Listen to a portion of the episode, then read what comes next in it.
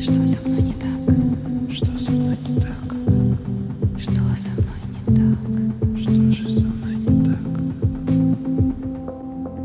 С тобой все так.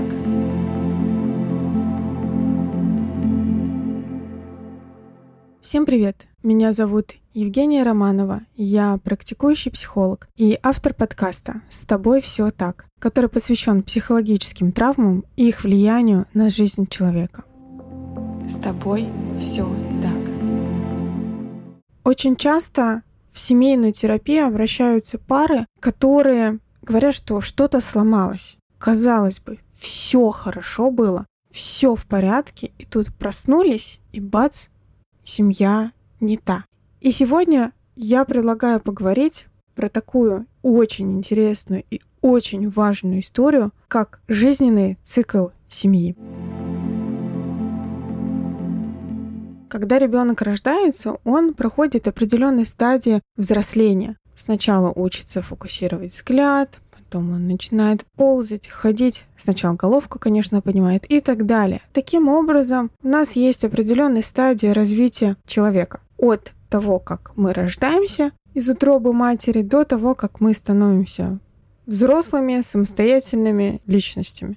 И у семьи тоже есть определенные этапы взросления, давайте это так назовем. То есть не бывает такого, что вы встречаетесь и моментально тут же у вас такая взрелая, взрослая любовь к друг другу, никаких проблем, никаких кризисов, все очень ровненько, красиво, хорошо, прям как в конфетно-букетном периоде. Нет, потому что даже человек так не развивается. У нас, как у личности, есть определенные кризисные этапы, через которые мы проходим. Есть так называемые нормативные кризисы, условно подростковый кризис, кризис идентичности, кризис среднего возраста. Есть ненормативные кризисы, то есть те, которые возникают в связи с какими-то сложными жизненными обстоятельствами и ситуациями. В семье все то же самое. У нас есть нормативные кризисы, те кризисы, через которые пара, скорее всего, будет проходить в том или ином виде. Есть ненормативные кризисы, которые будут происходить из-за переезда, из-за изменения статуса семьи, из-за того, что один из партнеров уволился или его уволили, или потому что кто-то заболел, или произошла какая-то утрата или горе. Все это является ненормативным, то есть ненормальным, условно, кризисом, который развивается немножечко по другим сценариям. Но если пара, если семья умеет проходить кризисы, то и ненормативные кризисы она тоже может преодолеть. С тобой все так. Классификации жизненных циклов так можно сказать, приличное количество. Но мы с вами оттолкнемся от одной, которая была предложенной Варгой. Про нее сегодня будем говорить. Хотя я думаю, что затронем еще немножечко историю, когда есть жизненный цикл не семьи, а семья это не только два человека, но еще и про ребенка, такой спойлер того, что будет дальше, а именно жизненный цикл пары. То есть я и мой партнер, составляющие супружескую пару, как мы внутри этой супружеской пары можем развиваться. Начнем с жизненного цикла семьи. Представьте первая стадия. Первый акт — это когда молодой человек или молодая девушка выходит из своих родительских семей и начинает жить самостоятельную жизнь. Одним из важнейших факторов этого первого акта является финансовая независимость. То есть давайте будем с вами говорить, что это сепарация, да, когда я отделяюсь и перехожу в стадию самостоятельной жизни как отдельная единица.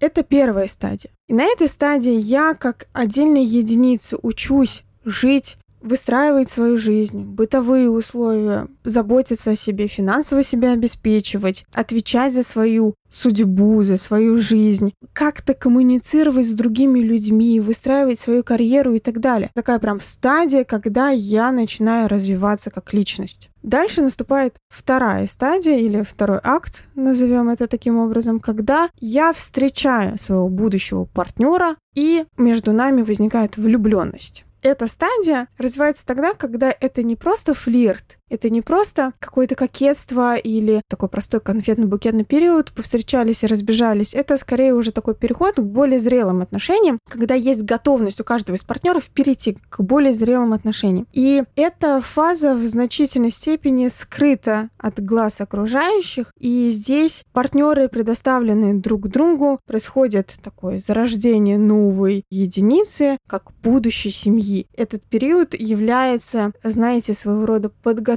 пары к предъявлению себя как пары. И это происходит внутри. Здесь выстраиваются какие-то коммуникации, роли, начинают примиряться, партнеры как-то присматриваются друг к другу, и происходит вот это решение, я хочу с ним идти дальше. И если это решение есть у каждого из партнеров, и здесь это очень важное такое условие, что у каждого из партнеров есть это решение, тогда пара переходит на третью стадию, когда пара объявляет себя как пара для окружающих, и происходит рождение этой новой структуры. Внутри этой молодой семьи как раз устанавливается иерархия, разделяется ответственность, функциональные обязанности. И как раз пара, скорее всего, начинает переходить в одну из стадий кризисов. Смотрите, кризис, чтобы очень важно было здесь понимать, это переход от одной стадии к другой. То есть это не внутри стадии, это когда мы уже одну стадию как бы заканчиваем и как бы начинаем вторую. И вот на этом надломе и формируется кризис. Он происходит потому, что перераспределяются роли. То есть в каждый раз, в каждой кризисной точке важно посмотреть, а в каких мы сейчас ролях, кто мы друг другу, что мы друг другу, про что мы, что мы за пара, что мы за семья и как мы теперь будем взаимодействовать друг с другом. В этот как раз период супруги вырабатывают свой стиль улаживания проблем, учатся договариваться друг с другом, совместно реагировать на события внешнего мира. И давайте это назовем как это время проверки их отношений на прочность. Важная задача этого этапа — установить внешние границы семьи и роли внутри семьи. Потому что нет правильного и неправильного. Вот если паре так хорошо, и хорошо. Поэтому на самом деле каждая пара в своей очередь уникальна. Но бывает такое, что мы приходим же из разных семей, а значит у нас есть разное представление о нормальности или правильности. В моей семье все распределялось поровну, все домашние обязанности, а в семье моего партнера, например, это было не так, и все делала женщина. И тогда, встречаясь вместе, начинаю вот создавать эту новую семью, мы можем пытаться бодаться этими правилами, которые были внутри наших семей, или прийти к тому, что а как мы хотим. Вот я как самостоятельная единица, и ты как самостоятельная единица. Как? Как мы хотим, как пара взаимодействовать, как мы хотим формировать бытовые условия, потому что они могут вообще отличаться от того, что было там. И в нашей паре будет принято, что мы нанимаем клининговую компанию, которая все убирает, или мужчина, например, хочет убираться сам как вариант. И это тоже будет окей. Здесь очень важно, чтобы пара могла договариваться в этом месте, как они сами хотят. Тут же идет договоренность о том, а как я хочу общаться с родителями, с моими родителями, с родителями моего партнера. Хочу ли я детей? или не хочу ли я детей, как я хочу строить карьеру и так далее. То есть здесь очень важный вот этот процесс договоренности о наших целях совместных так и целях меня как личности, потому что, соединяясь в пару, я как личность никуда не деваюсь, я остаюсь отдельной единицей, у меня появляется еще одна отдельная единица, из которой мы формируем что-то третье. Четвертая стадия связана с рождением первого ребенка. Помните, на третьей стадии как раз решался вопрос, будем ли мы рожать, хотим ли мы ребенка. Оба очень важный аспект, что ребенка должны хотеть два человека, а не только один. И четвертая стадия — это когда появляется первый ребенок. Появление нового члена семьи меняет сложившуюся структуру, муж, жена становятся отцом и матерью, то есть появляются еще одни роли, которые нужно как-то выстраивать. Если на третьей стадии мы определили, как мы будем друг с другом как муж и жена, кто мы друг другу, да, и какие мы как муж и жена, то на четвертой стадии появляется еще вопрос, а какие мы как э, родители. Как мы теперь будем распределять? Как мы будем распределять финансы? Как мы будем теперь распределять бытовые обязанности? Как будем заботиться о ребенке? Какой я родитель? а, соответственно, какие мои родители, как бабушка и дедушка, как мы хотим, чтобы они вошли в нашу семью, хотим ли, чтобы они нам помогали или держались подальше, или как мы хотим выстраивать эти отношения. И это все задача как раз четвертой стадии решить этот вопрос, потому что там появляются треугольники, коалиции и так далее. Представьте этот этап.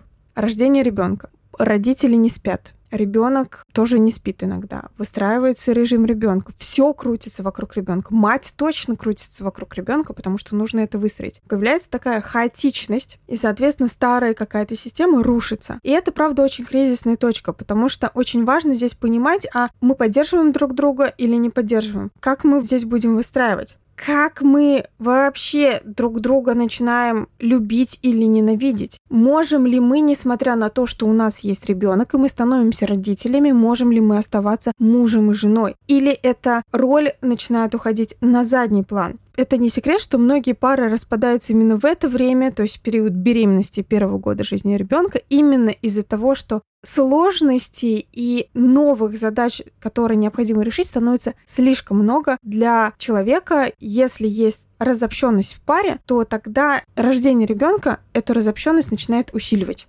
И задачей этого этапа вновь является построение границ, но теперь в основном внутренних, с учетом изменения состава семьи и ролей, а также согласование соотношений личных и семейных потребностей. Да, есть семья, есть я, например, как мать своего ребенка, но есть я все еще как личность, у которой тоже остались потребности, никуда они не делись. И есть я как отец ребенка, но я еще остался как супруг, и я еще как личность, и это тоже никуда не делось. Да, и как это взаимодействие заново выстроить? Дальше наступает пятая стадия жизненного цикла семьи, и она связана с рождением второго ребенка не всегда пара останавливается на рождении одного ребенка, иногда детей становится два и более. И это как раз пятая стадия, и эта стадия характеризуется ревностью старшего к младшему, дальнейшим соперничеством между детьми. Я думаю, что это тоже не секрет, что конкуренция между детьми и соперничество, она есть. Даже если дети очень любят друг друга, это не означает, что они не конкурируют за любовь родителей, это не означает, что они не конкурируют за лучшую конфетку в доме и за внимание, которое дают им родственники, не обязательно только родители.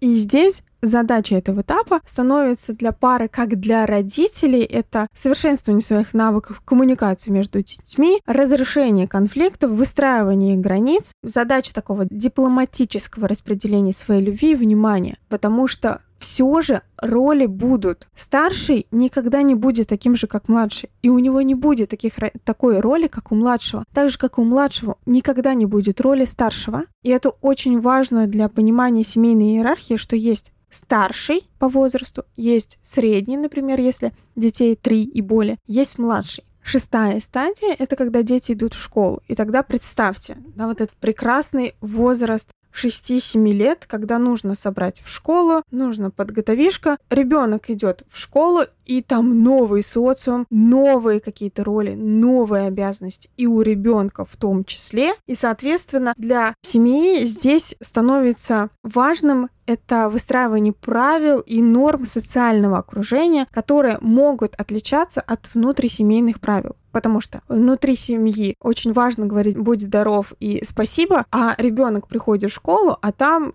не говорят этого, да, и вот этот вот конфликт о том, что а как же правильно, а как же нужно, а что с этим нужно делать, а как нужно обращаться, если я обращаюсь бабушка Элла, а тут я прихожу, и мне говорят, какая я Элла, э, нужно обращаться там Алевтина Ивановна, это все то, что необходимо будет решать семье, потому что ребенок придет с этим вопросом в семью и начнет спрашивать, а, что правильно, да, а как нужно действовать. И это то, что очень важно решить на шестой стадии, это какую какую цену семья готова заплатить за внешний успех и соответствие общественным нормам или стандартам, потому что что-то приемлемо, что-то неприемлемо. Седьмая стадия жизненного цикла семьи, она связана со временем полового созревания у детей, их самоопределением и началом процесса сепарации. Я думаю, те, у кого есть подростки, сейчас могут нервно вздохнуть, потому что подростковый кризис проходит у всех по-разному. У меня, например, он был очень гладким, и я была таким беспроблемным ребенком. Проблемы начались позже, но все же, да. То есть у меня этот кризис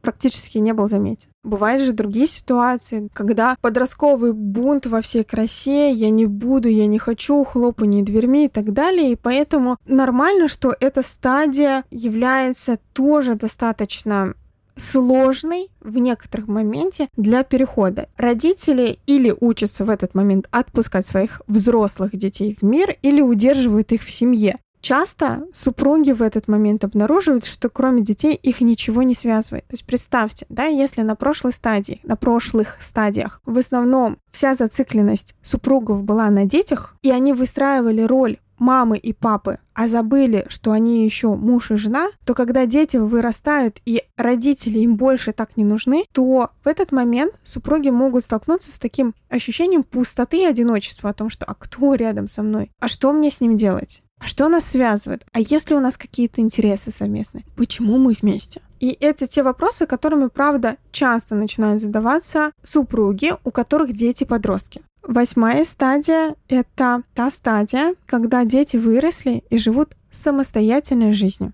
и родители остались вдвоем. То есть мы снова возвращаемся в стадию диады, она именно таким образом называется, стадия, когда есть два человека и есть ведущие роли, это роль мужа и жены. И если были проблемы, которые были пропущены или отложены на третьей стадии, на стадии формирования супругов, то они могут стать очевидными именно на этом этапе. Да? Круг замкнулся. Так, например, если у пары не было опыта самостоятельной жизни, без своих родителей, да, если пара жила со своими родителями, потом у них родились дети, родители умерли, дети остались, и они никогда не жили вдвоем, они не знают, что такое жить вдвоем, то сейчас, столкнувшись с тем, что дети уехали, они столкнулись с этой правдой о том, что вообще-то мы вдвоем. И, возможно, именно впервые в своей жизни им предстоит найти смысл существования своей пары. Вот этот вопрос, кто мы как пара, зачем мы вместе, что нам дает быть вместе.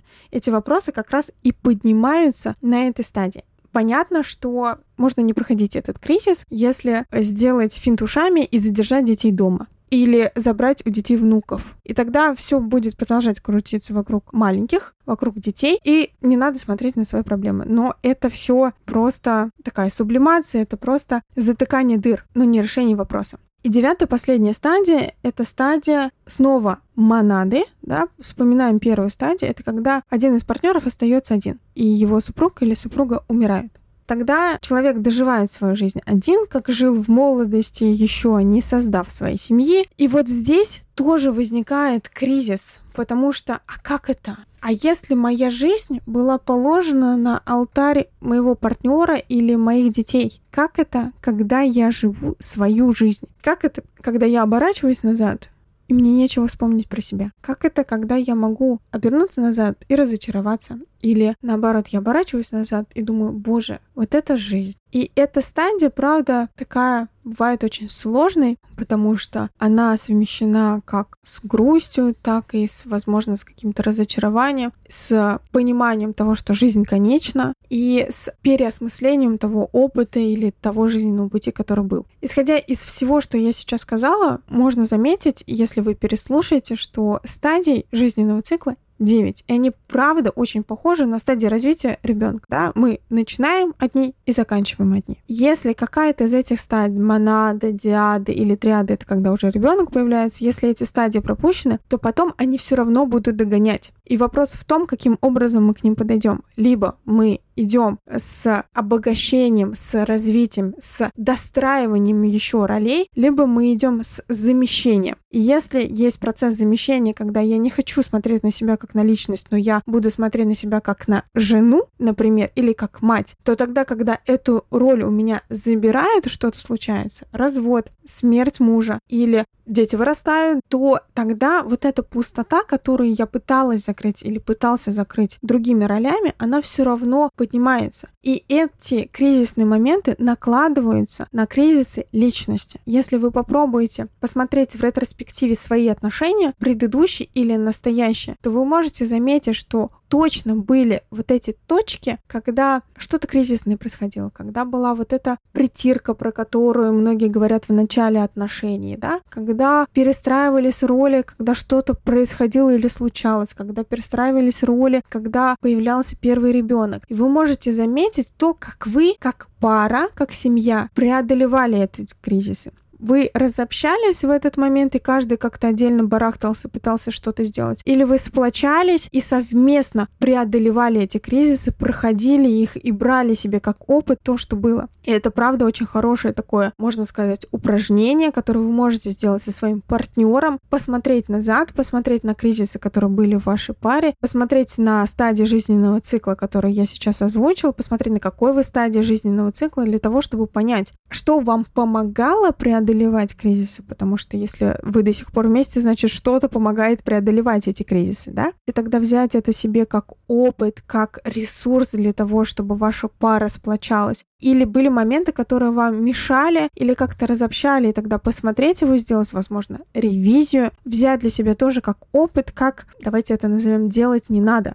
Если вы попробуете это сделать со своим партнером, то сможете заметить эти результаты свои и взять это себе для того, чтобы усилить вашу пару как пару и как и вас как отдельных личностей. Я очень долго думала над этим выпуском, насколько он вообще нужен или не нужен, потому что кажется, что это все известно и понятно, но исходя из опыта моей работы с супружескими парами и с семьями, с детьми, видно, что правда бывают моменты, когда кажется логичным, но чего-то не хватает, какого-то пазлика для того, чтобы просто понять, что сейчас происходит, и немного нормализовать ситуацию, потому что мы все сталкиваемся с кризисом. Не бывает пар, которые вообще не сталкиваются ни с какими кризисами. Это утопия. Наверное, для меня этот выпуск как еще один пазлик в нормализации состояния, через которое проходит человек, и что нет ровного состояния, потому что это смерть, и нет какого-то постоянного только движения вверх, потому что это тоже утопия. Нужно когда-то делать передышку, поворачиваться, осматриваться. Иногда мы оступаемся и падаем, и это тоже нормально. И в супружеских отношениях, и в семейных отношениях это тоже нормально.